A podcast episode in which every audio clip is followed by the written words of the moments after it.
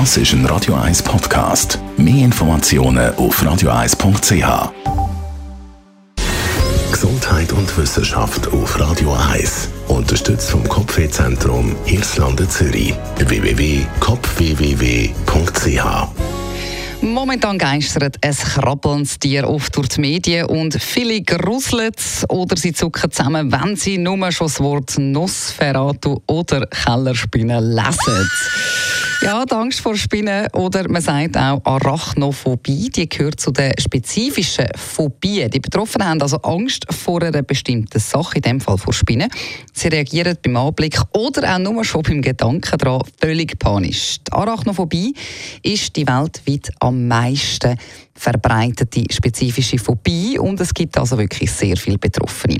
Woher aber kommt eigentlich die Angst vor den langbeinigen Krabbler? Dass eine Spinne einen Mensch angreift, passiert so gut wie nie und auch wenn die heimischen Spinnenarten, die können niemandem ernsthaft schaden. Und trotzdem, wir ähm, wissen eigentlich, auch wenn die Spinne friedlich im Zimmer Ecke hocken, ist sie für uns ein bedrohliches Monster. Von Seiten Wissenschaftler gibt es verschiedene Theorien dafür dafür.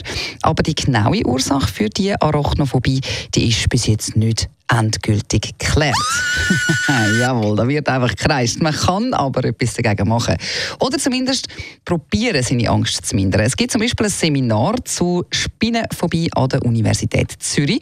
Bei dem Seminar versucht man in einer Gruppe von betroffenen Menschen die Angst vor der Spinne abzubauen. Zuerst äh, vermitteln Expertinnen und Experten Wissen über die Tiere und die Entstehung der Angst. Und nachher versucht man so ein bisschen, sich Schritt für Schritt den kleinen Tieren zu nähern Völkern. Dort übt man das nur mit den heimischen, also eher eben den kleinen Spinnen. Und auch so ein Seminar bietet zum Beispiel der Zoo Zürich an, dort für Leute, die Angst haben vor Spinnen und oder vor Schlangen. In verschiedenen Infoblöcken werden die Teilnehmenden aus zoologischer und psychologischer Sicht informiert und man diskutiert nachher in Gruppen über Schlangen und Spinnen.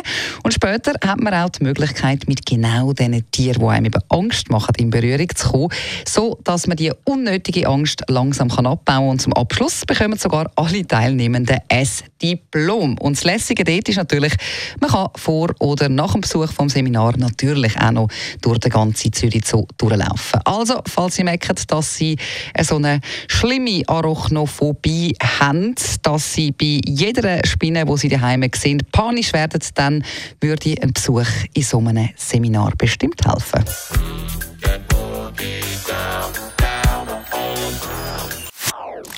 Das ist ein Radio 1 Podcast. Mehr Informationen auf radio1.ch.